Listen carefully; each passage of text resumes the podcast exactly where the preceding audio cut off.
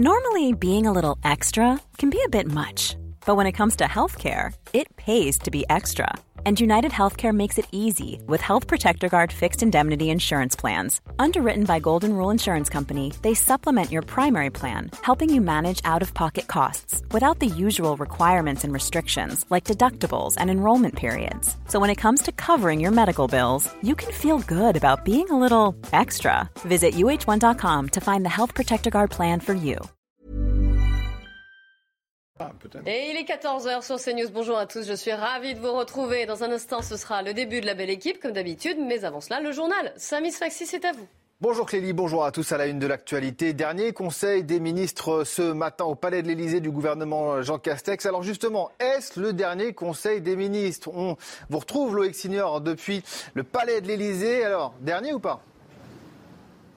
Eh bien, en croire Gabriel Attal, il y a quand même un imbroglio autour de ce Conseil des ministres. Était-ce vraiment le dernier, malgré les agapes à l'issue de celui-ci, ce buffet déjeunatoire? Les ministres sont encore à l'Elysée pour en profiter, autour du président de la République, qui a demandé à Gabriel Attal de lui euh, faire dire que ce n'était pas le dernier Conseil des ministres de ce gouvernement. Ce n'est pas le dernier Conseil des ministres de ce quinquennat, bien évidemment, parce qu'il se termine institutionnellement euh, au 13 mai pour Emmanuel Macron, mais tout nous semblait indiquer que c'était le dernier de l'équipe Castex eh bien Gabriel Attal semble dire le contraire par la voix euh, du président de la République qui lui a demandé de dire ça. Bref, gros imbroglio. Jean Castex va-t-il rester encore pour un, voire deux conseils des ministres comme le prévoit la Constitution? Rien n'est moins sûr. Est-ce qu'Emmanuel Macron euh, se donne du temps aussi pour composer euh, sa nouvelle équipe gouvernementale, pour choisir le successeur de Jean Castex? En tout cas, indice ou non, tous les ministres sont arrivés dans la cour avec leur berline ministérielle, sauf une, la ministre du Travail, grande favorite des sondages pour remplacer Jean Castex, qui d'après nos informations était déjà présente à l'Elysée avant l'arrivée du reste de l'équipe gouvernementale. S'est-elle entretenue ou pas avec Emmanuel Macron pour la suite L'avenir nous le dira. Merci beaucoup Loïc Signor, merci aussi à Charles Baget qui vous accompagne. Et puis le Parti Socialiste est-il assez incarné à en croire?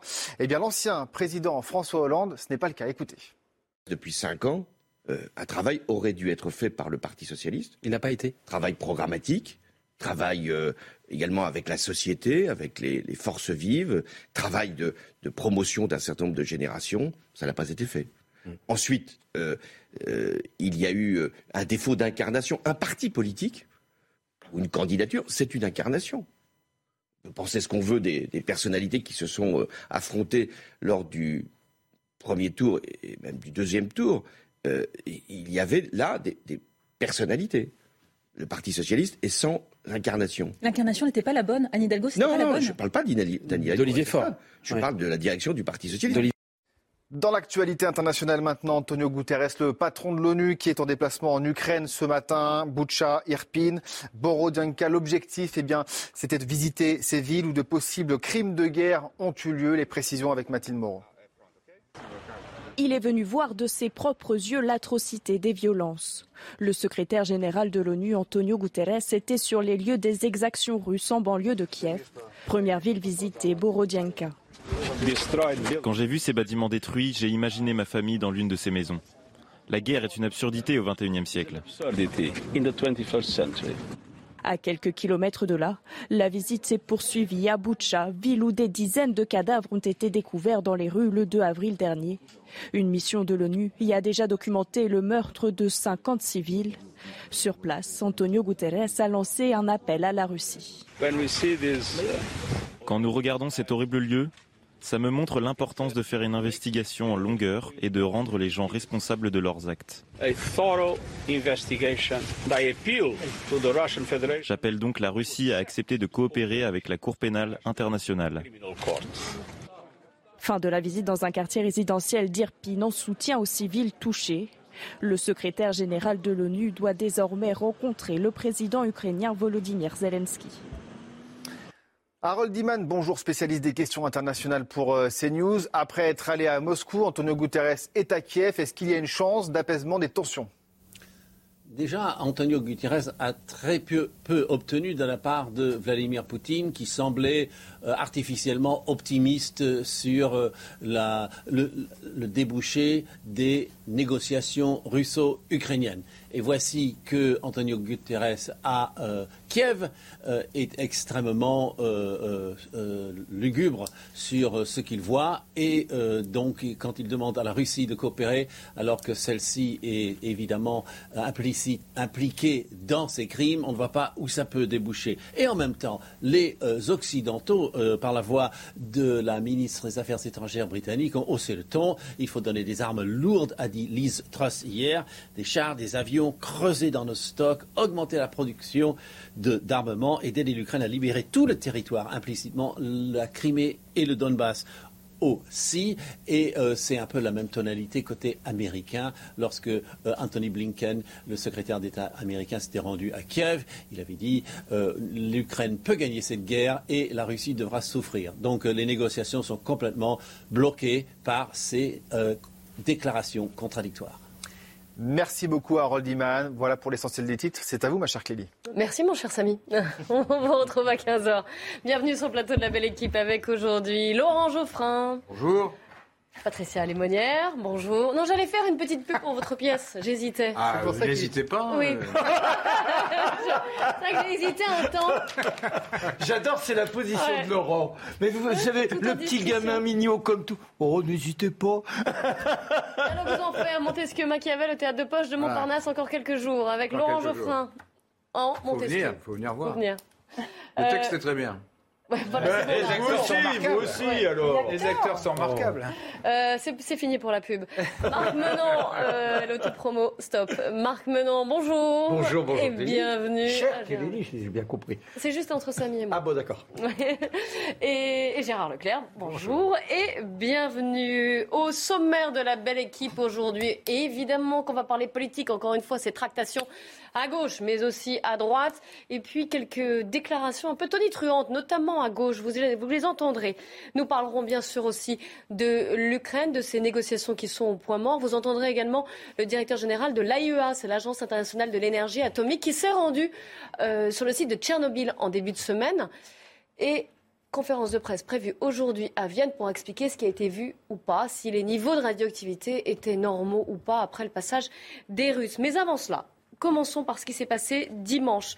Vous savez que la légitime défense n'a pas été retenue à ce stade, hein, bien sûr, contre le policier qui a tiré et tué dimanche sur le pont Neuf à Paris deux hommes qui auraient, en voiture, redémarré précipitamment vers une, une patrouille. Il a été mis en examen hier pour homicide volontaire concernant le conducteur. Alors on a besoin des explications, on va demander à Sandra Buisson. Les deux juges d'instruction ont été au-delà des réquisitions du procureur. Ils estiment qu'en l'état, il y a des indices graves ou concordants qu'au moment où il engage le tir en direction du conducteur du véhicule ce dimanche soir sur le pont Neuf, le policier a l'intention de tuer, d'où cette information euh, judiciaire ouverte notamment pour homicide volontaire, c'est-à-dire pour meurtre sur l'homme qui était au volant. Mais les investigations ne font que commencer.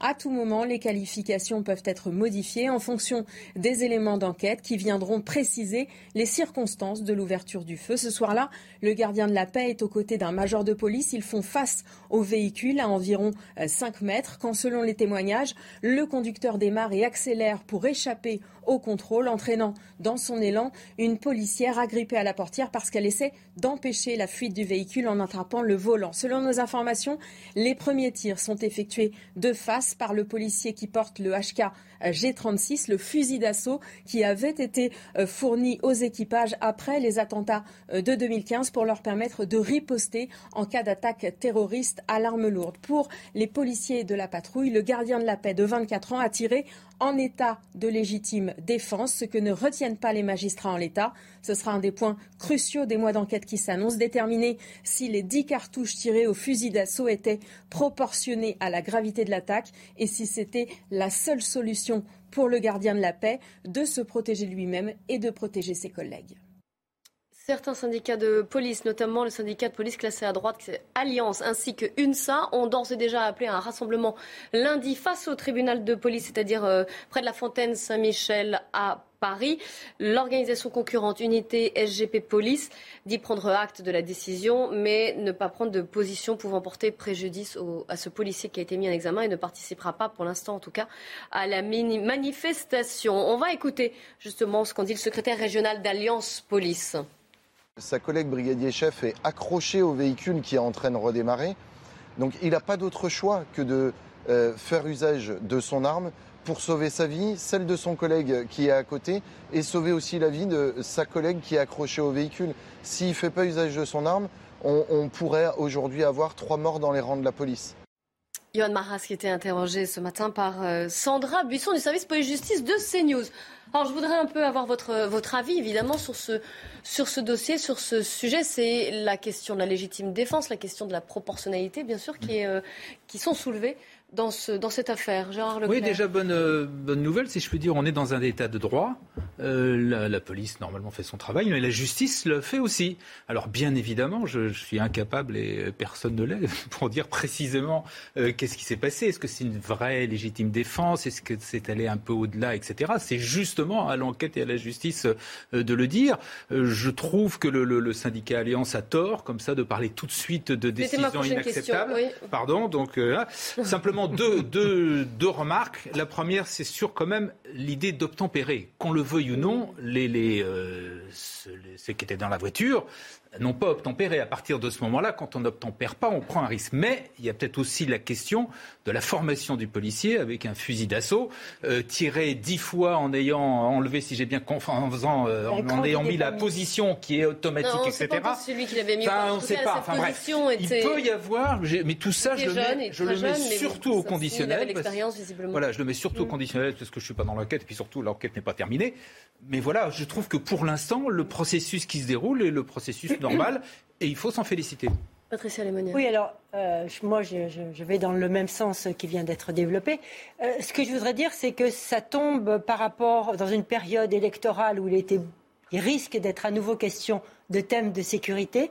Et donc ce sujet pourrait être pris euh, par, euh, si vous voulez, par les candidats dans, la campagne, dans la campagne qui s'annonce, avec toutes les polémiques que l'on a connues sur effectivement le droit de légitime défense ou pas des policiers, etc. Donc ça pourrait devenir un sujet. On voit bien d'ailleurs qu'un des syndicats, euh, eh bien, exactement, par cette manifestation, et tente de, rebondir. Évidemment, ce n'est pas à nous, autour de ce plateau, de dire ce qu'il en est sur un plan euh, de la justice pure. Il est normal que la justice euh, fasse son job.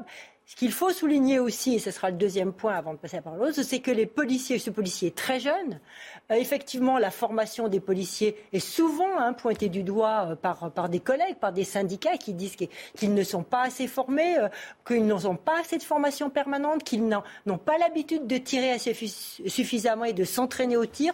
Toutes et surtout, ils n'ont pas l'habitude d'être préparés au stress. Parce que franchement, quand vous vous retrouvez effectivement à 24 ans, jeune policier, etc., face à une voiture qui semble vous foncer dedans, évidemment, vous avez un, fort stress. Et, les policiers tous le dénoncent.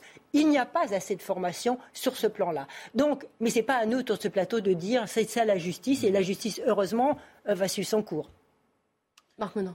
Oui, euh, que de... Que de d'éléments euh, pour mettre en place euh, l'équation. Euh, bon, la justice fait son travail, les policiers, forcément, ont normalement, je dirais, tendance à dire, enfin pour le syndicat Alliance, les circonstances dans lesquelles ça se passe, on aurait pu aller jusqu'au drame. On est dans les hypothèses, on n'a pas le dossier. Le grand drame aujourd'hui, c'est quand même, il y avait peut-être il y a encore 20 ans, une sorte d'autorité naturelle de la police.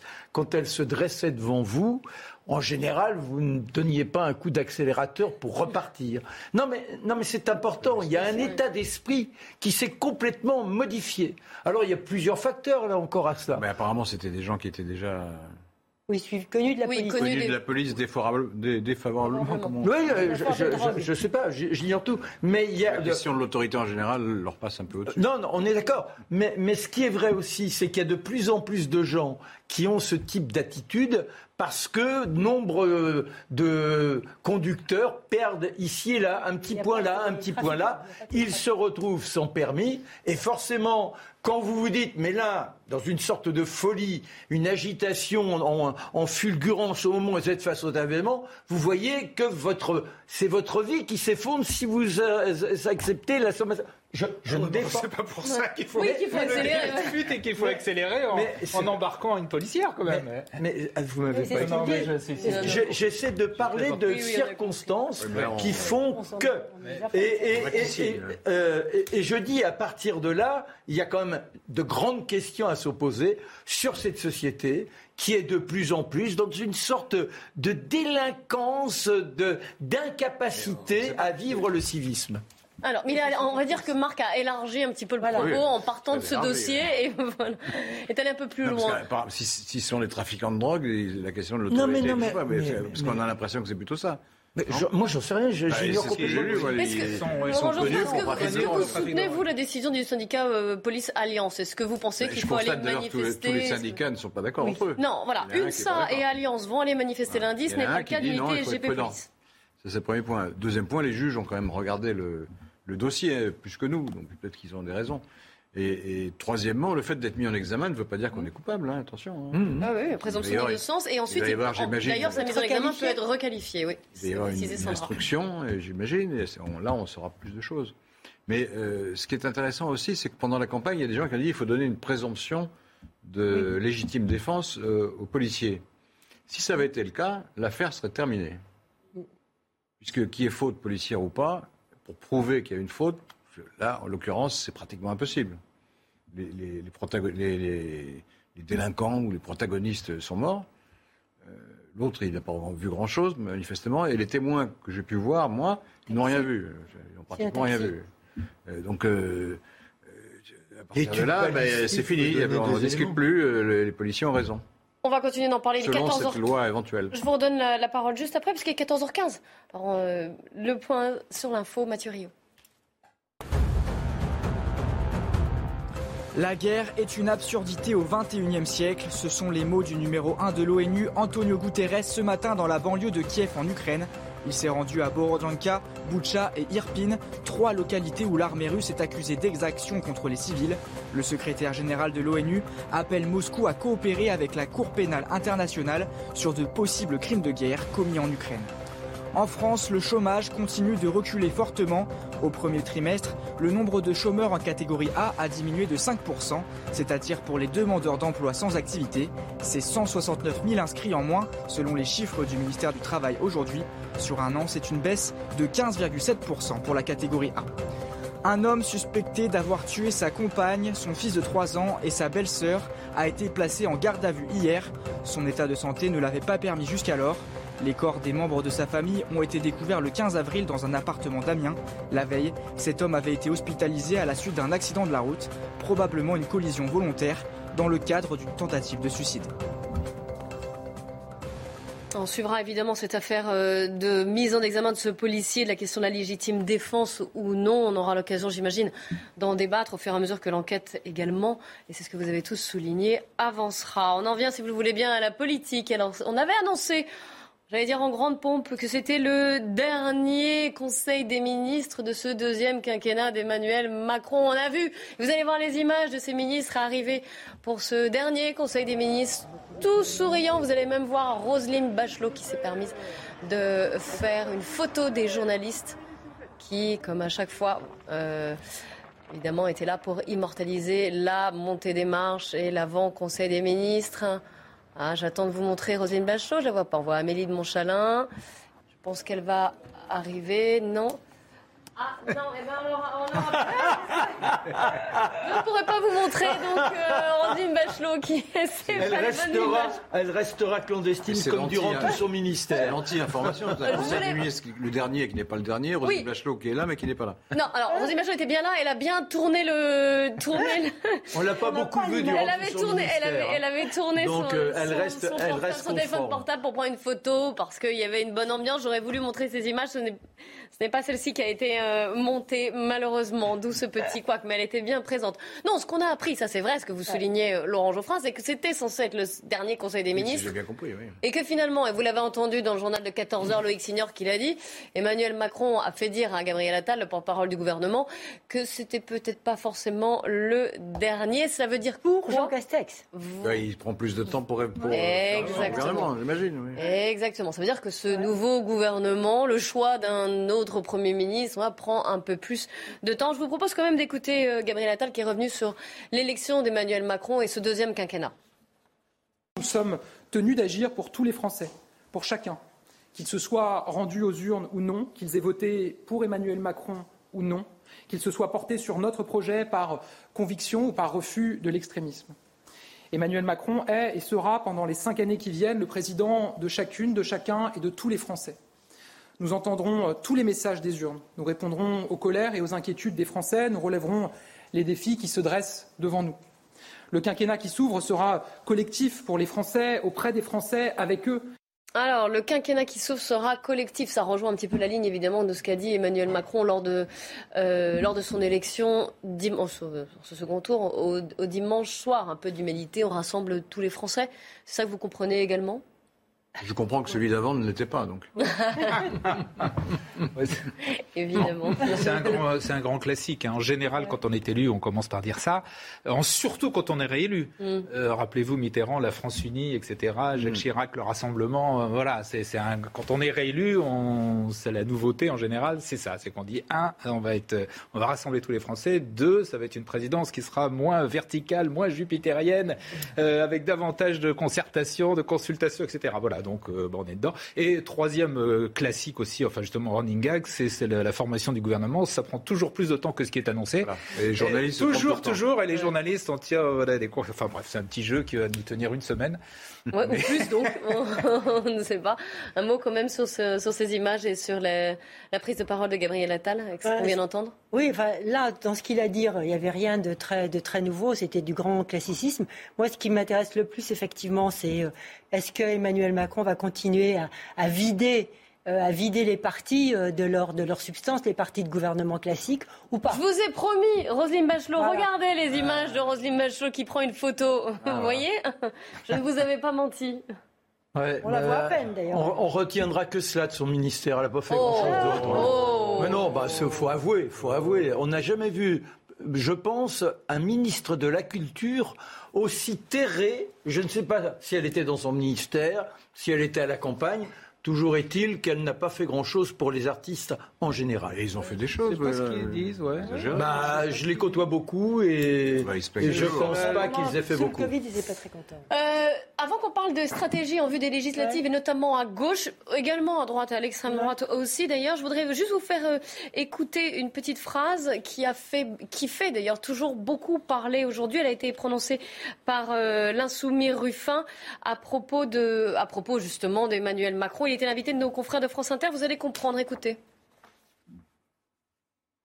Ce qui a été réussi, c'est qu'aujourd'hui, il y a un, un drapeau de la gauche qui est haut, qui peut briller, alors qu'il pourrait ne plus, elle pourrait ne plus exister. Quand on a eu cinq ans de Hollande et que son héritier, son fils ou son bâtard, Emmanuel Macron, est présenté comme étant euh, euh, la, la continuité de cette gauche-là, ça pourrait être laminé dans le pays. Ça ne l'est pas.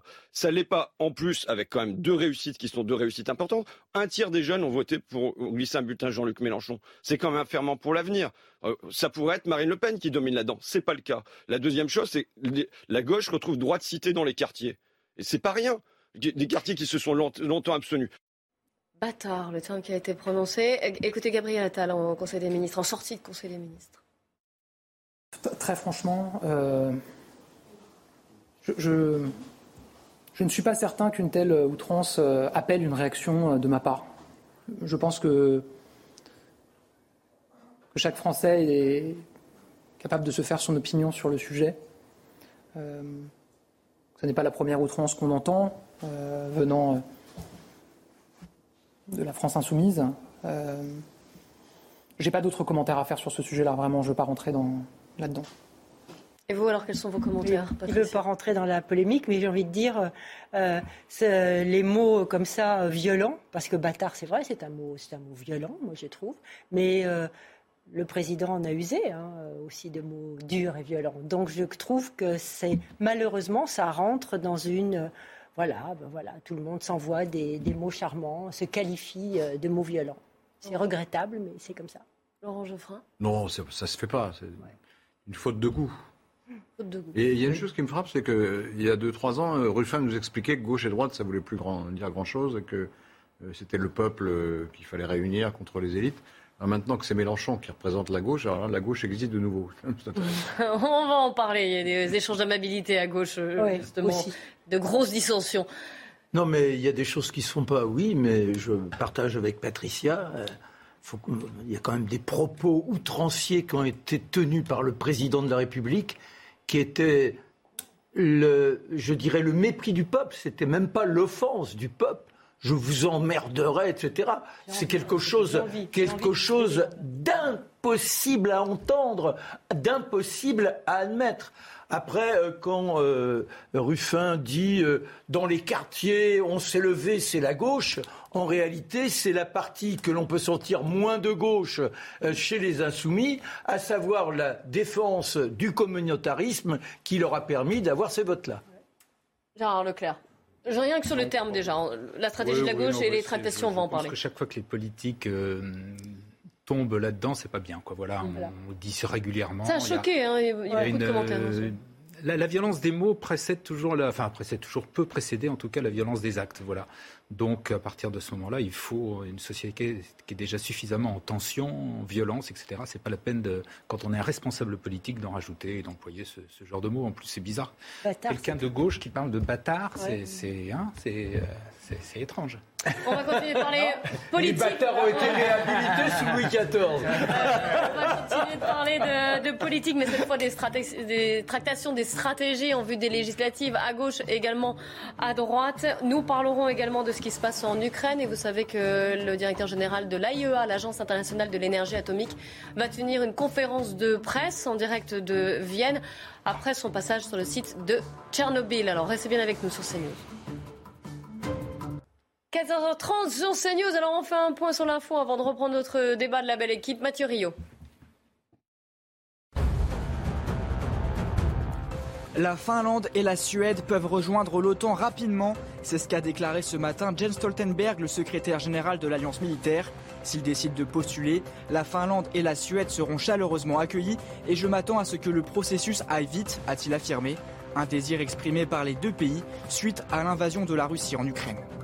Au procès de la catastrophe ferroviaire de Bretigny, l'ex-patron de la SNCF, Guillaume Pépi, a exprimé sa profonde compassion envers les victimes du déraillement du train en 2013, qui avait fait 7 morts et plus de 400 blessés. Il a assuré que l'accident n'était pas dû au vieillissement du réseau, mais à un possible défaut d'acier, une thèse qui avait été écartée par les magistrats instructeurs au cours des 7 ans d'enquête. L'enquête avance après l'incident grave du vol Air France New York-Paris. C'était le 4 avril dernier. L'avion avec à son bord 177 passagers avait dû effectuer une remise de gaz pour ne pas s'écraser à l'atterrissage. L'analyse des boîtes noires semble écarter tout problème technique du Boeing 777 et pointe plutôt la responsabilité des pilotes. La belle équipe et la belle équipe euh, qui euh, s'adapte au direct, évidemment. Nous allons prendre en direct la conférence de presse de Raphaël Grossi. Qui est Raphaël Grossi? Eh bien, C'est le directeur général de l'AIEA. Pour ceux qui ne connaisseraient pas, vous le voyez.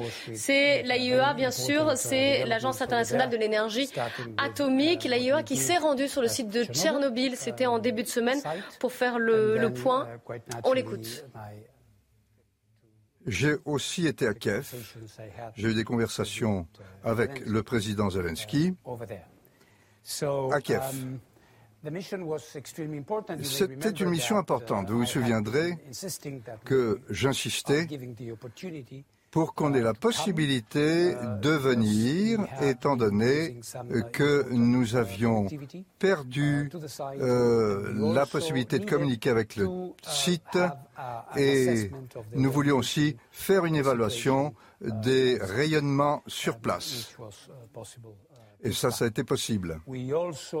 Par ailleurs, nous avons pu euh, livrer des équipements que nous avions amenés avec nous et il y en avait pas mal de ces équipements.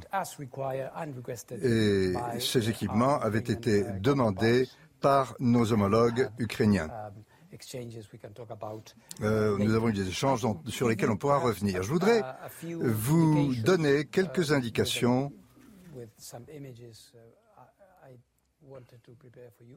certaines indications, disais-je, et puis des images que je voudrais vous préparer pour vous donner une meilleure idée de ce qui s'est passé. Euh, et bien entendu, nous retournerons les voir pour voir s'il y a, et pour voir aussi avec vous si vous avez des questions à éclaircir. Alors, derrière moi, vous pouvez voir un plan du site de Tchernobyl, et vous pouvez voir ici les, euh, les réacteurs, et puis tout autour, euh, ça fait partie de la zone d'exclusion qui est très large. Maintenant, nous voulions souligner une chose.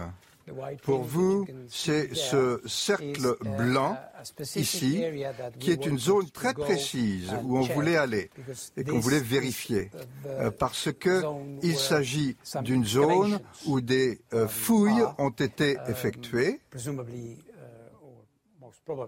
Et, enfin, très probablement, ces fouilles ont plutôt été faites par les forces d'occupation euh, pendant les- le mois euh, qu'elles ont été là-bas.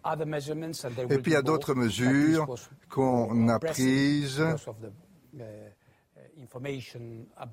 Euh, C'était urgent parce que il y avait cette, ce risque d'exposition au, ra- au rayonnement. Euh, et sur ce point précis et sur le site en général. Voici les experts. Euh, ça date de ce matin, non d'hier. Ça date d'hier, disais-je. Et vous pouvez voir les fouilles. Vous les voyez là? Et puis nos experts à gauche qui prennent des mesures, qui font des mesures plutôt. Alors, il y a un aspect qui est important aussi pour cette mission, et je l'ai déjà dit. Il s'agissait de pouvoir parler aux gens, d'être en mesure de pouvoir euh, monitorer ce qui se passait, de surveiller. Je vous ai déjà montré auparavant ce tableau qui, de toute évidence, euh, en rouge, cela montre la baisse d'informations, la perte d'informations que nous recevions, et cette information elle est indispensable pour euh, des raisons évidentes, et étant donné les événements, nous n'avions plus cette possibilité de communication. Les experts euh, de sauvegarde, vous pouvez voir les deux adjoints du secrétaire général ici, M. Evrard, qui euh, est responsable de la sécurité à l'agence sur cette mission-là, puis M. Parot ici, Madame Parot, ou M. Parot plutôt. Et puis, il y avait une antenne qu'on devait euh, remplacer, et on peut voir de ce matin, ça date de ce matin, je crois, vous pouvez voir que nous avons pu euh, retrouver l'information qui nous était si chère et si indispensable. Et j'imagine qu'au cours des heures à venir, ça reprendra la physionomie euh, normale. Voici maintenant un tableau très, très important. Et j'aimerais que vous l'ayez bien à l'esprit. J'ai demandé euh, qu'on mesure les niveaux de rayonnement qui étaient qu'on a pu déterminer là-bas après les premières mesures que nous avons effectuées. Il s'agit d'un tableau simplifié, mais cela donne des ordres de grandeur. Si vous connaissez les problématiques de protection contre le rayonnement et la dosimétrie, euh, vous saurez qu'il y a beaucoup d'unités de mesure et qu'il y a différents critères euh, pour mesurer tout cela. Mais c'est vrai, certes, et c'est d'ailleurs ce qu'on doit bien comprendre. À, à gauche, on peut voir le niveau normal, par exemple ici à Vienne, et puis on peut voir ici des mesures qui ont été effectuées euh, près des fouilles. Voici d'autres mesures à l'intérieur des fouilles. Et vous pouvez le voir, c'est trois fois moins grand, moins élevé que les euh, normes autorisées par travailleurs, par personnel, euh, des personnels qui sont exposés au rayonnement. Donc ça vous donne une idée. Ça vous donne une idée de... Euh, désolé, je ne prends pas cet appel-là, je suis occupé. Ça peut vous donner l'impression Uh, Pardon, pas uh, l'impression, l'information. Ça vous dit qu'il y a eu certes une augmentation, mais que cette augmentation reste à l'intérieur, nettement à l'intérieur, nettement en dessous du niveau autorisé de rayonnement pour les personnels dans cet environnement, dans ce type d'environnement, avec ce type de rayonnement. Alors, qu'est-ce qu'on cherche à faire Eh bien, je voudrais dire qu'il y a uh, certes eu une augmentation des rayonnements, mais cette situation, um, uh, on a considéré qu'elle ne posait pas de très grand danger, uh, tant pour l'environnement que pour les gens. En tout cas, au moment où on a pris, effectué ces mesures. Um, Bien. C'est un petit peu ce que je voulais vous dire pour introduire le sujet de manière à ce que vous ayez une idée de ce qui s'est passé et de ce qui va se passer. Mais je suis sûr que vos questions nous permettront de préciser davantage la situation. Donc je m'arrête et je peux répondre à vos questions. Allez-y. Jardine, ce niveau d'exposition au rayonnement dont vous nous parliez, par rapport au rapport des soldats russes qui ont été exposés à de hauts rayonnements. Euh, ça n'a pas été possible, c'est ça que vous dites? Non, ça c'est les, niveaux qu'on a mesurés. Donc on peut extrapoler pour essayer de déterminer une situation hypothétique de gens qui seraient trouvés là. Nous avons posé des questions concernant une exposition éventuelle au rayonnement, on n'a pas reçu de réponse. On parle de la forêt rouge, c'est ça? Oui, et aux alentours. On nous a dit aussi que les experts disaient que ces soldats devraient mourir dans quelques mois. Nous n'avons pas de renseignements là-dessus. Ça, c'est la situation pour le moment concernant les rayonnements. On n'entend pas la question. Johannes CGT. Quels sont les derniers renseignements concernant la centrale de Zaporizhia et concernant des dégâts éventuels à cette centrale? Zaporizhia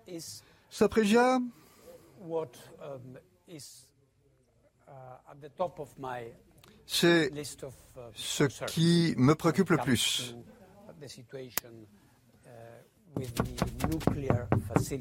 En ce qui concerne les centrales en Ukraine, Tchernobyl était et continue d'être un sujet de préoccupation. On y travaille.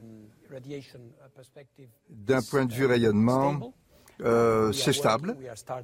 On a commencé à travailler, on a lancé différentes activités avec nos homologues ukrainiens. Saprégia maintenant, eh bien, à Saprégia, ça continue de nous préoccuper. Vous le savez, c'est une centrale qui est encore euh, sous contrôle russe. Donc euh, les tutelles ukrainiennes ne sont pas en mesure d'intervenir ni de maîtriser la situation. Il y a un certain nombre d'activités qui devraient intervenir qui devront intervenir tant du point de vue des inspections, des activités de sauvegarde, euh, activités qu'il faudra effectuer le plus rapidement possible, et puis aussi d'un point de vue euh, sûreté et sécurité. Le 3 mars, vous vous souviendrez qu'il y a eu un épisode de projectiles qui euh, ont eu des impacts proches au réacteur. Il faudrait vérifier que la fonctionnalité est encore là, que la sécurité est encore là et la sûreté aussi. Donc il y a euh, beaucoup à vérifier. Mais de toute évidence, la situation à Saprijia et aux alentours, ce n'est pas seulement une question de sûreté et de sécurité nucléaire, ni de sauvegarde. C'est une question euh, politique. Et C'est de cela que je parlais aussi assez longuement avec le président Zelensky, parce que chacun sait qu'il faut aller là-bas, mais étant donné que ce lieu est occupé par les forces russes, il y a des implications par rapport à la guerre, par rapport au conflit qui se poursuit. Alors, je peux vous dire ceci. Actuellement, des consultations se poursuivent, surtout avec l'Ukraine, mais également avec la Russie et dans euh, quelques jours, je rencontrerai mon homologue russe et nous allons poursuivre ces discussions. Vous avez aussi parlé dans votre question de renseignements concernant des missiles qui survolent le site. On a reçu des vidéos que nous regardons actuellement. Il faut être absolument sûr avant de dire quoi que ce soit. En tout état de cause, je dois dire que avec ces évolutions, si ces évolutions sont confirmées, ça serait très grave. Et je le dis, je l'ai dit depuis le premier jour de cette crise, j'ai dit que l'intégrité physique des équipements nucléaires est une nécessité absolue. Et puis, des missiles qui vont s'égarer un peu partout, euh, ça pourrait avoir un impact très significatif. Mais il faut retourner à Sabridja, c'est très important. Il y a des dizaines de milliers d'unités de, matériaux euh, nucléaires, il y a du radium, etc. Donc il faut euh, voir où ça en est. Donc c'est encore une question qui n'est pas réglée pour le moment.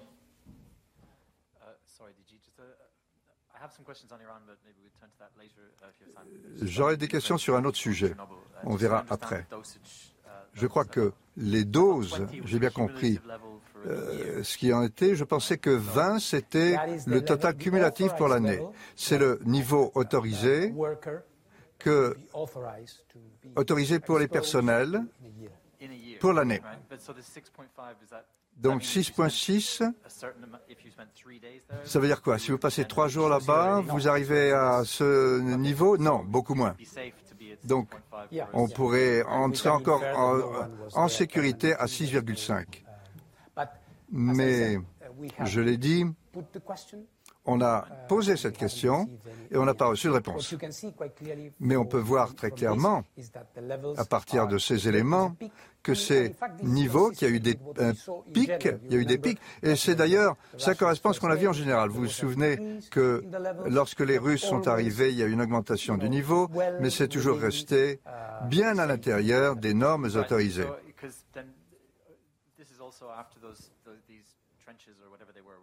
Donc dans ces tranchées, dans ces fouilles, euh, ça a été fait il y a assez longtemps. Les niveaux étaient pas mal plus élevés quand ces tranchées ont été effectuées. Avez-vous une idée de quel niveau ça aurait pu atteindre C'est stable. La euh, décadence euh, nucléaire est faible. Ça ne veut pas dire que c'est en train de s'évaporer.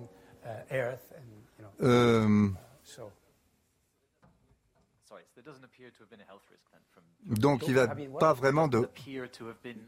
pas vraiment de risque de santé pour les gens qui sont intervenus. Je dirais que ce n'était pas bien d'être là. Si je ne recommanderais à personne d'aller là-bas, de commencer des fouilles dans cet endroit-là, parce qu'on sait que ces lieux ont subi de fortes doses de rayonnement. Donc il y a un risque. Mais vous le savez, c'est une décision qui est probablement prise par des autorités de sûreté, des autorités militaires. Je ne sais pas quelles sont les circonstances. Je ne sais pas quel type d'équipement de protection ils portaient. Tout ça, on ne le sait pas. Mais ce n'est pas l'endroit où il faut aller pique-niquer ou faire des fouilles. Non, non. Alors, pour que les gens comprennent bien, vous dites c'est risqué, mais ce n'est pas si risqué que ça. C'est risqué. Ce qu'il faut dire, c'est que bien sûr, c'est risqué. Mais si vous me demandez maintenant quels étaient les niveaux, est-ce que c'était des niveaux qui pourrait avoir euh, des conséquences telles ou une évaluation telle que euh, ceci ou cela. Bon, ben, c'est pour ça qu'on a environ- en- envoyé la mission euh, avec euh, la possibilité euh, de faire une évaluation euh, indépendante avec des personnels de sécurité. C'est la situation que je vous ai décrite. C'est ce que vous attendiez On ne savait pas. On ne savait pas. Nos équipes de sûreté ont fait des inférences, tiré des inférences, fait des calculs qui semblent aller dans cette direction. Mais comme vous le savez, tant qu'on n'est pas sur place, qu'on n'a pas vérifié, mesuré, qu'on- on ne peut ni confirmer ni euh, dire le contraire. Merci. Um, freelance journalist. Um, I wanted to ask Stéphanie um, Lichtenstein, you talked freelance. now about Zaporizhia and Chernobyl, but Vous avez parlé de Chypre-Dia et de Tchernobyl, mais il y a d'autres centrales nucléaires en Ukraine. Y a-t-il des éléments sur lesquels vous travaillez pour évaluer la situation là-bas? Qu'est-ce qui peut faire? Qu'est-ce qui peut être fait? Nous travaillons partout, à l'exception de Sapridja. On peut dire aussi qu'on travaille à Sapridja, puisqu'on a des, quelques contacts avec la centrale. Mais Zelinsky, Evny, c'est la centrale du sud de l'Ukraine. Vous vous souviendrez que j'y étais moi-même dans le sud de l'Ukraine il y a quelque temps.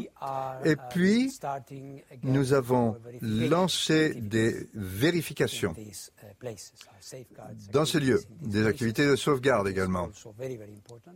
Ça aussi, c'est très important. Et nous y travaillons. Nous travaillons aussi sur les questions de sécurité. Et il y a euh, un autre motif d'accord, c'est que au cours des semaines et mois à venir, nous allons envoyer davantage de gens sur ces lieux.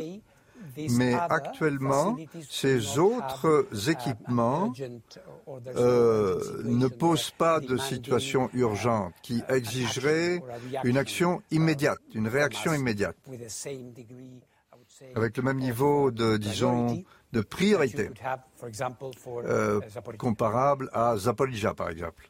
Par exemple.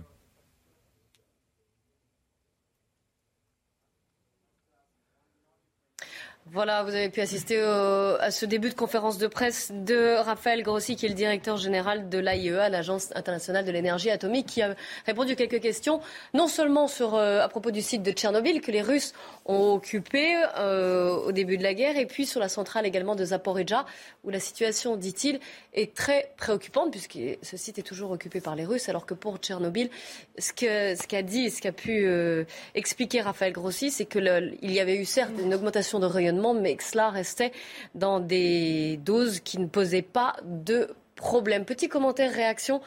Euh, Patricia Lémonière. Euh, ce qui était intéressant, c'est qu'effectivement, à un moment donné, il y a eu des doutes il y a quelques jours sur Tchernobyl. On croyait qu'il y avait, des informations qui laissaient qu'il y avait effectivement des déperditions euh, de, de radiation. Et en fait, là, il rassure en fait tout le monde. Par contre, il n'est pas très rassurant pour les militaires russes qui se sont enterrés dans, les, dans des tranchées et qui ont dormi là des jours durant dans ces tranchées au mépris de toutes les règles de sécurité. Mais bon, vous savez, les généraux russes se se moquent un peu, enfin en quelque sorte ne, ne considèrent pas forcément avec une grande attention leurs soldats. En revanche, ils pointent effectivement l'autre centrale qui est toujours euh, contrôlée euh, sous contrôle euh, russe. Et là, ils parlent aussi de survol de drones. Donc il y a une inquiétude pour toutes ces autres centrales et les autres que, dont pourraient s'emparer. euh, Et d'ailleurs, il a dit qu'on était au-delà d'une question, on va dire, de sécurité ou de sûreté nucléaire, mais on était là sur une question politique. Voilà. Je trouve que ça le dépasse et qu'on ne sait faut pas des- trop. des Et- négociations. Des négociations, ce qui n'est euh, pas donné. Peut-être un, un commentaire, Marc? Disons que moi, ce qui me fait frémir, c'est de penser que potentiellement, tous ces lieux sont des lieux qui peuvent créer le désastre. C'est-à-dire qu'on nous parle de l'arme nucléaire. Il n'y a même pas besoin de l'arme nucléaire. Il suffit d'un drone bien ajusté, il suffit de je ne sais trop quoi. Une Vous panne de drone. Vous, vous faites exploser un lieu radioactif.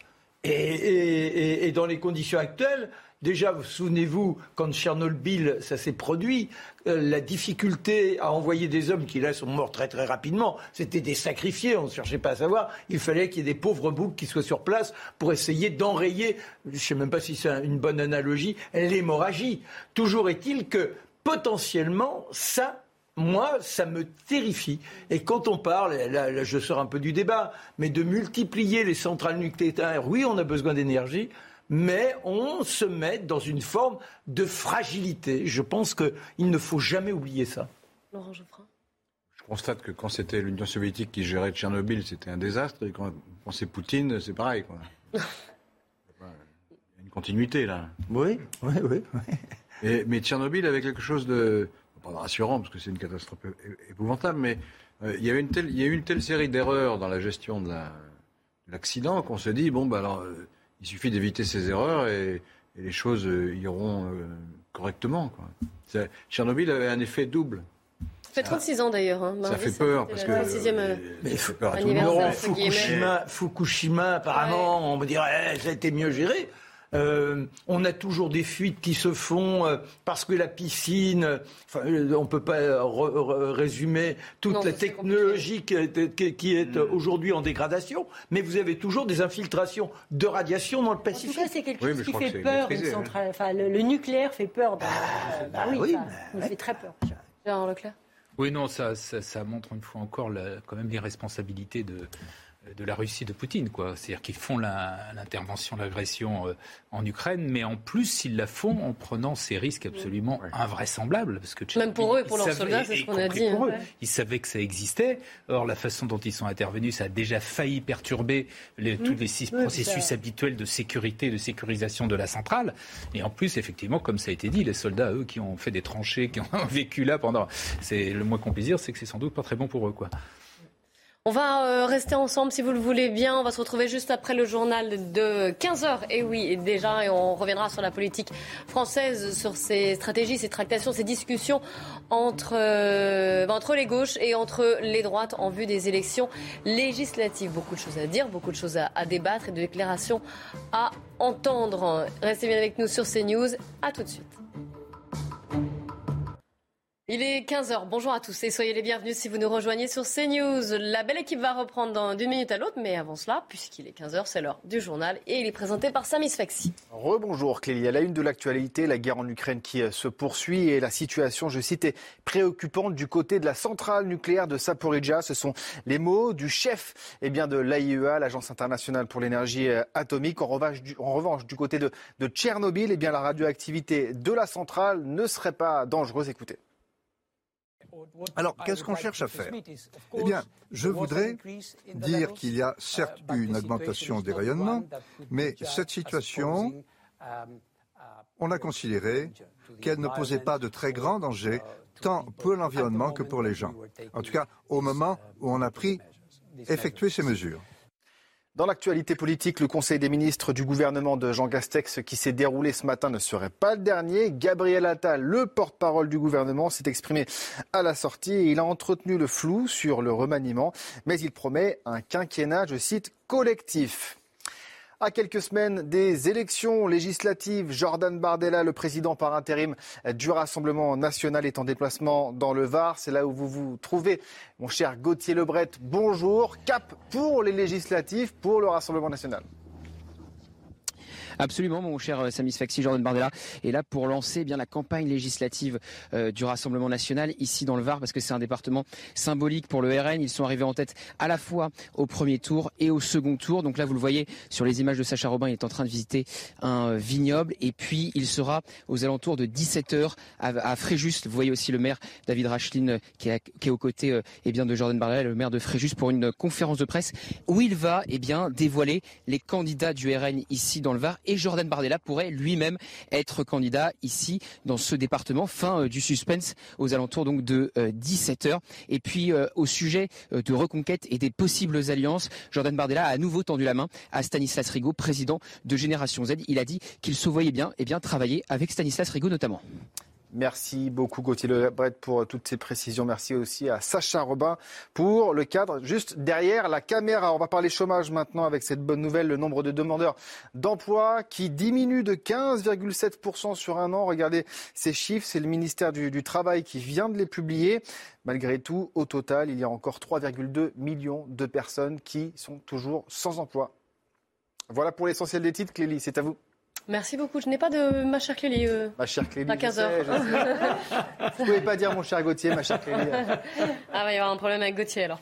Euh, merci mon cher Samy. On vous retrouve à 15h30 pour 90 minutes info. De retour sur le plateau de la belle équipe avec euh, aujourd'hui autour de la table Laurent Geoffrin, Patricia Lémonière. merci. Marc Menant et Gérard Leclerc. Venons-en aux tractations politiques. Beaucoup, beaucoup de paroles en vue des législatives. On commence par la gauche, si vous le voulez bien. Euh, les leaders de gauche qui sont dans la presse, dans les médias depuis ce matin. On va commencer par Olivier Faure, qui s'exprime dans les colonnes du Figaro.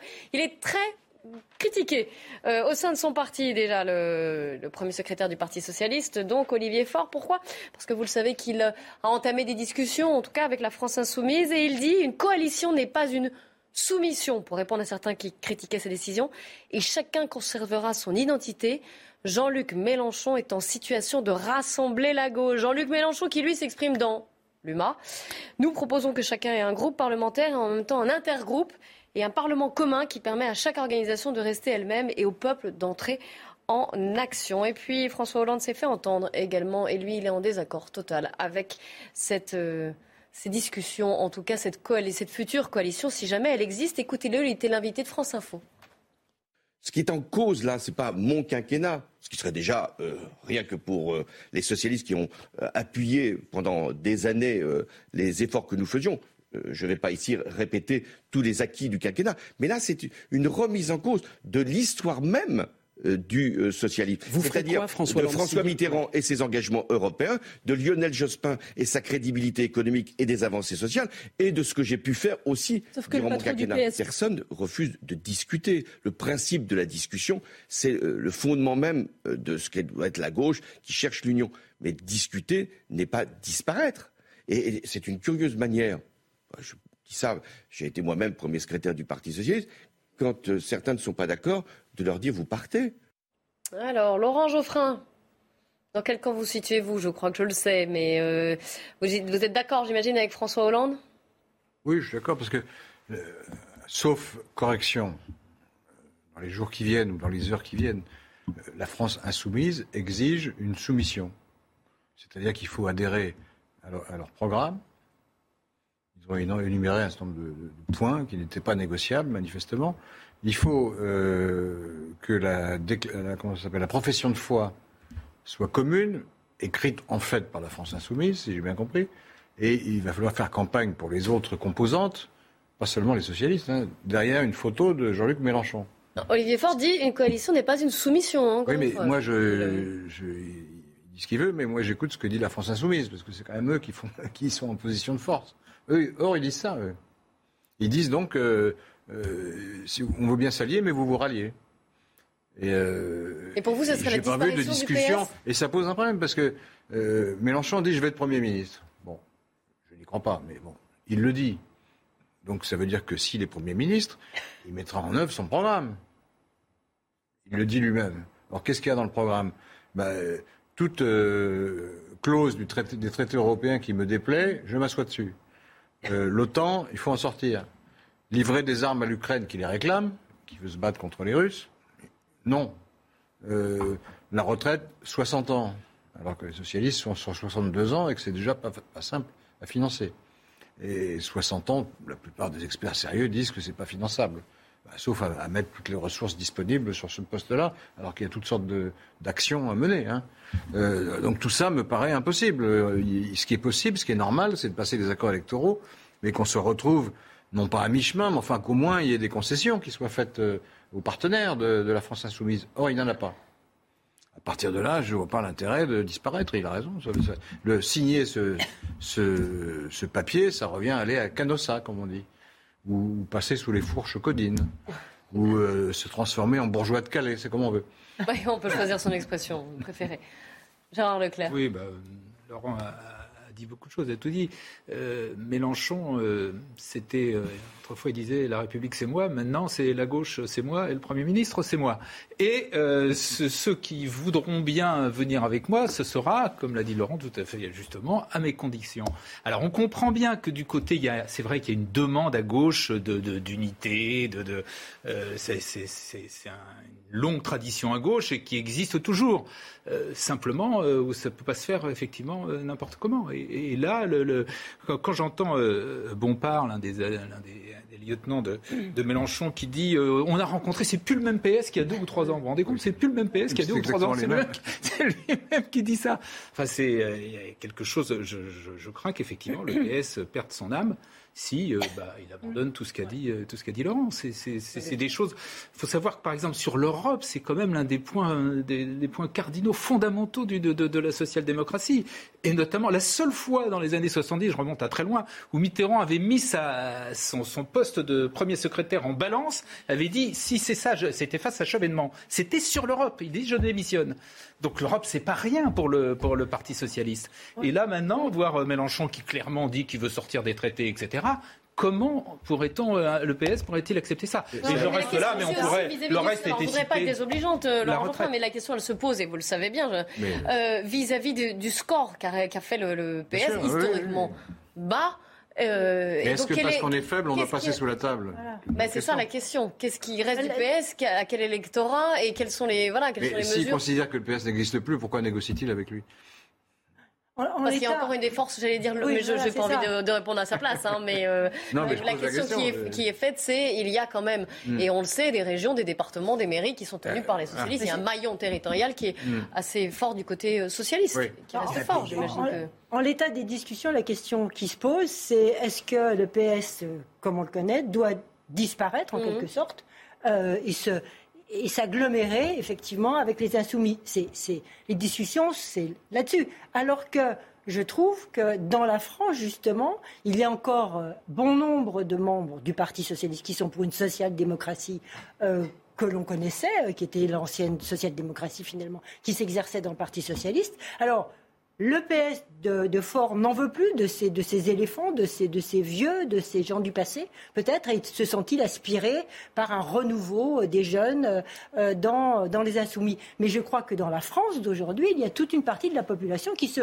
retrouve dans, justement dans une social-démocratie à la cla- classique, j'ai envie de dire, qui n'a rien à voir avec la France insou- insoumise, qui croit aux valeurs de la social-démocratie européenne, etc. Et, et cette France-là, finalement, aujourd'hui, il n'y a plus personne pour la représenter.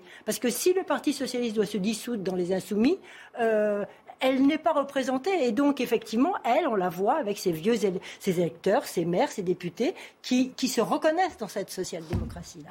Et pas dans ce, le projet de Fort. Marc Menon. Est-ce que la gauche n'a pas toujours été divisée au-delà de- d'accords euh, glorieux, euh, programmes communs, etc. Mais le programme commun, il n'a pas tenu très très longtemps.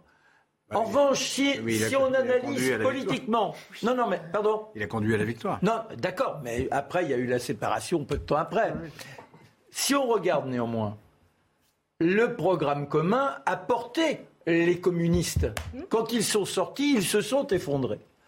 Est-ce qu'aujourd'hui, le Parti socialiste, à la lumière d'une sorte d'extrapolation de ce constat, n'a pas intérêt, effectivement, à jouer électoralement. Ça ne veut pas dire on adhère, c'est dire est-ce qu'on ne participe pas à une dynamique Faire en sorte qu'il y ait une, euh, une- euh, euh, un, un principe. Et, et la forme, je j'ai rien ni pour lui ni contre lui, où il a raison et où euh, Mélenchon lui accorde, nous aurons néanmoins chacun notre délibération. Donc, c'est si on est unis, on peut dépasser la simple addition des scores, et le score du Parti socialiste est quand même des plus anémiques. On pourrait même parler de raplapla, on n'est même plus dans l'anémie. Et par conséquent, il pourrait gagner ne serait-ce que 3-4 sièges. Quand on est aussi bas. vous êtes ambitieux. Mais non, non, non, non, mais, Oui, non, non, mais je veux dire par là, c'est La disparition du. du- c'est pas là, c'est pas, c'est à un moment donné, vous avez au moins quelques Comme le Parti représentants. communiste a et vous, disparu. Ouais, bah, oui, mais il y a, oui, une, non, mais d'accord, il y a mais une autre possibilité. Oui. Qui serait une alliance à trois, euh, Oui. qui est très classique, hein, entre les écologistes, les communistes et les socialistes. Voilà. Sauf qu'on a l'impression que Jadot, il est plutôt proche d'accepter un ministère Ah, d'écologie euh, auprès de, auprès de Macron. Non, mais enfin, je, chacun peut. Oui, on verra. Enfin, lui, en On tout verra. cas, l'a jamais dit comme ça. là. Mais c'est pas lui le chef du parti. hein, Non, non, mais non, j'ai bien compris, mon cher Laurent. Euh, mais il y a du- des dissensions également euh, chez les Chez Verts, les hein, Verts, oui. hein, à propos d'une alliance avec Ils sont la France confrontés à la- au même problème, c'est-à-dire qu'on leur demande de- de- d'avaler leur chapeau. quoi. Mais euh, d'ailleurs, il y a Sandrine. Le rapport de force, c'est quand même ça la logique. Quand on n'a Ouais. pas grand-chose, Sandrine quand on n'a Rousseau pas grand-chose dans à les colonnes du. Parisien. Elle dit si on ne fait pas l'alliance de la gauche aux législatives, on va se, on va se faire agonir par le peuple de gauche. Ça va être explosif. hein. Bah voilà. L'idée, l'idée, pour répondre, euh, l'idée euh, de l'alliance, bien évidemment, c'est l'intérêt de la gauche et c'est c'est tout à fait souhaitable. Et il faut l'espérer pour eux possible. Simplement, une alliance, c'est pas le plus puissant qui impose toutes ces conditions et qui dit c'est comme ça et ce sera pas autrement et qui demande même aux autres et en particulier au Parti socialiste clairement de se renier, de s'excuser. L'expression a été employée par Mathilde Panot. Euh, ils doivent s'excuser pour ce qu'ils ont fait. Vous vous rendez compte? Vous avez négocié avec quelqu'un? vous- D'abord, vous allez commencer par vous excuser. Ensuite, vous prenez tout notre, c'est à prendre ou laisser. Vous prenez tout notre programme et les circonscriptions, c'est nous qui les choisissons. C'est pas comme ça qu'on fait une alliance. Enfin, il me semble. Non, mais disons, Oui, comme mais- ils sont en po- position de force, ils Vous n'avez pas l'impression euh, que tout ça concourt quand même à la, la dégringolade de l'image des partis politiques auprès du public? Les gens attendent, attendent quelque chose. Le pays va mal, on ne peut pas le nier. Et là, on est là à se déchirer. Je pense qu'à un moment donné, il faut avoir cette humilité. C'est l'humilité du perdant. Enfin, moi, je ne suis pas... je- mais je crois quand même, si l'on veut... Mais, à- à- à- Pardon, oui, Pardon non. de vous Non, interrompre. non, non, je- Mais ça veut dire qu'à terme, l'opposition de gauche est dominée, pour ne pas dire dirigée, par la France insoumise. Non, je pense qu'une fois que, une fois que, Si, Bah, ça- si, si, on s'il lâche tout maintenant, après, il n'y a plus, il y a plus- il y a plus de négociation. Oui, mais, mais, mais... or, je termine juste. Je ouais. pense qu'une gauche dominée par, la, par sa fraction radicale n'a aucune chance d'arriver au pouvoir. Aucune. Puisque pour, pour retrouver une majorité, il faut reprendre des électeurs qui sont passés plutôt à droite. Parce qu'à gauche de la France insoumise, il n'y a rien. Donc, euh, donc il faut reprendre des électeurs qui sont plus à droite que ceux de la France insoumise. Non, mais, S'il y a- s'il n'y a, que la France insoumise, ça me paraît difficile. Non, mais d'accord. Pour ne pas dire impossible. Non, mais, écoutez, Laurent, C'est le- c'est l'opposition il y, éternelle. a, euh, il y a toujours, pour qu'on joue dans l'effet rebond, il faut un minimum de hauteur pour que le rebond puisse se faire.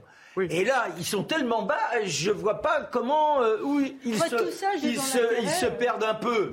Mais en se disant néanmoins, on entre dans un principe d'énergie, dans un principe d'élan, où de toute façon, on est à tout jamais perdu. Le paysage politique français, vous ne pouvez pas le résumer à 22% pour Mélenchon et 1,5% pour le Parti Socialiste. C'est pas vrai. On sait très bien qu'il y a eu un vote utile, qu'il y a eu beaucoup euh, d'électeurs plutôt écolos ou plutôt euh, euh, PS qui ont voté pour Mélenchon pour un vote utile à la présidentielle. Mais si vous prenez un autre scrutin, qui n'est pas, pas ancien, les, les régionales, les municipales, etc., vous avez une implantation Local. et du Parti socialiste et des écologistes, on l'a vu au municipal, qui est quand même beaucoup plus importante que ce qu'a donné euh, le- le- les- ce qu'ont donné Vous les croyez scores de la encore, vous croyez encore, mon cher Gérard, à la carte politique, à un vieux monde où il y avait des, des, des, des clans bien répertoriés. Je pense que tout ça n'existe plus. c'est pas un 15h15, s'il vous plaît, le flash info, Mathieu Rio. Il y a eu une augmentation du rayonnement à la centrale nucléaire de Tchernobyl en Ukraine, mais cette situation ne pose pas de très grands dangers, tant pour les gens que pour l'environnement. C'est ce qu'a assuré le chef de l'Agence internationale de l'énergie atomique lors d'un point presse cet après-midi. En revanche, il estime la situation préoccupante à la centrale de Zaporizhia au sud-est de l'Ukraine. Les cas de rougeole ont explosé de près de 80% dans le monde au cours des deux premiers mois de l'année. C'est ce qu'ont annoncé l'OMS et l'UNICEF. Les deux agences craignent désormais l'apparition de graves épidémies de rougeole, une maladie virale hautement contagieuse qui pourrait toucher des millions d'enfants cette année. Face à la grippe aviaire, la volaille française traverse la pire crise sanitaire de son histoire.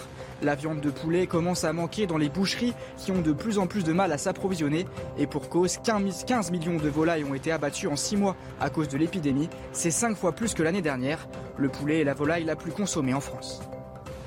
Les canards, là. Alors, on a parlé de la gauche, mais là, à droite aussi, ça bouge en vue des, Ah, des c'est pas mieux. législatives. C'est pas mieux. Éric Zemmour donc, se lance dans la bataille des législatives. Il espère une alliance avec le Rassemblement national. On en a déjà parlé. C'est, comme on dit, Mal barré. Euh, Marine Le Pen la refuse. Qu'en pensent les Français? On vous a posé la question. Regardez notre institut de sondage CSA. Qui, Marine Le Pen donc doit-elle s'allier avec Éric Zemmour? 66% au total non, total oui 33%. Et si on va dans le détail, à savoir les militants de Reconquête et du Rassemblement National, eux, ils sont donc. Est-ce que Ah bah Marine oui. Le Pen doit s'allier avec Éric Zemmour? Forcément. Hein 94% à oui pour les ceux de Reconquête, mais à 63% quand même. Et c'est intéressant. Les partisans du Rassemblement National estiment qu'une alliance est, serait euh, judicieuse. Mais, mais là, ce qui est intéressant, c'est de voir qu'effectivement, les partisans de reconquête, pour l'élection, n'auront aucun problème pour voter pour un candidat euh, du Rassemblement Oui, national. pas le- tout à fait le même problème qu'à gauche. Voilà. Et donc là, on voit très bien qu'elle n'a pas intérêt, euh, effectivement, à, à- à passer une alliance si, si ce vote-là est presque déjà automatique. Moi, moi, je crois. Euh, Zemmour avait dit qu'il se débarrasserait de Marine Le. Pen. Et Comme il a raté son coup, euh, Elle va l'ours euh, se venge. Ouais. L'ours, il faut, faut tirer à coup sûr. Autrement, c'est dangereux. Je, je crois, L'ours se je, défend. je crois que Zemmour aurait intérêt à pas chercher l'alliance. Eh ben je son crois que. Zemmour doit jouer, doit jouer son originalité, de dire voilà, j'ai constitué un groupe. C'est même alors bon. Il faut qu'il ait un député déjà pour Mais avoir non, un mais- groupe. Vous oubliez le mode de scrutin. Bah oui. pour, Je pour- pour aller déjà au second tour pas un législatif, il faut avoir quasiment 25% des inscrits. Mais alors, mais- mais- Non, des- compte tenu de l'abstention. des Non, mais compte tenu de l'abstention, c'est Des 12 exprimés. Oui, euh, des, 25% oui. des exprimés. Voilà, des exprimés. C'est-à-dire, compte tenu de l'abstention, ça fait. euh, C'est énorme. euh, c'est énorme. Mais sauf que dans, dans la logique, je crois que il n'y aura pas d'accord.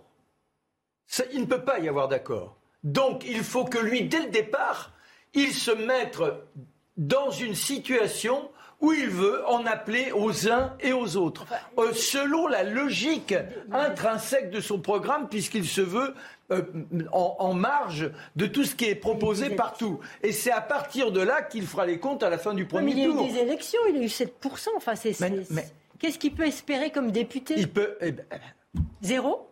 Non, plus, il n'a pas d'implantation locale, Oui, il n'a a pas rien. de, de Mais- sortant, et là, ça va être compliqué. Non, mais sauf que vous répondez pas à l'équation. Si Marine Le Pen ne veut pas et que lui, il est le seul à vouloir, je dis qu'à un moment donné, autant qu'il y aille seul et il attend le résultat du premier tour pour voir ce qui se passe. Et de toute façon, là, immanquablement, ils seront obligés d'entrer de toute façon, dans, il dans sera- un cousinage. Il sera obligé de faire ça, puisque Marine Le. Pen ne veut Ah, pas vous Eh ben, c'est bien ce que je te dis. pas le Oui. choix, ouais. Mais, oui, mais- il a le choix. mais je pense qu'il a intérêt à l'afficher en tant que tel, Ah oui. qu'être là Ah à continuer de dire oh mais non je veux non c'est dire bon ok on oublie tout moi j'y vais. Merci je veux beaucoup. On y va, justement. Merci à vous quatre d'avoir participé à, à ce débat. Le débat qui continue sur CNews. 90 minutes info. Samy Sfaxi et ses invités qui reviendra bien sûr sur cette, euh, la question de la légitime défense de ce policier qui a tué et tiré sur deux individus. C'était dimanche sur le pont Neuf à Paris. Il n'a pas, et il a été mis en examen pour meurtre volontaire et, et certains syndicats de police, comme le syndicat de police Alliance, veulent manifester contre cette décision. Ils se donnent rendez-vous lundi devant le tribunal de police de Paris. Il en est question, il en est débat dans un instant sur CNews. Alors restez bien avec nous. Bon après-midi, à demain, 14h.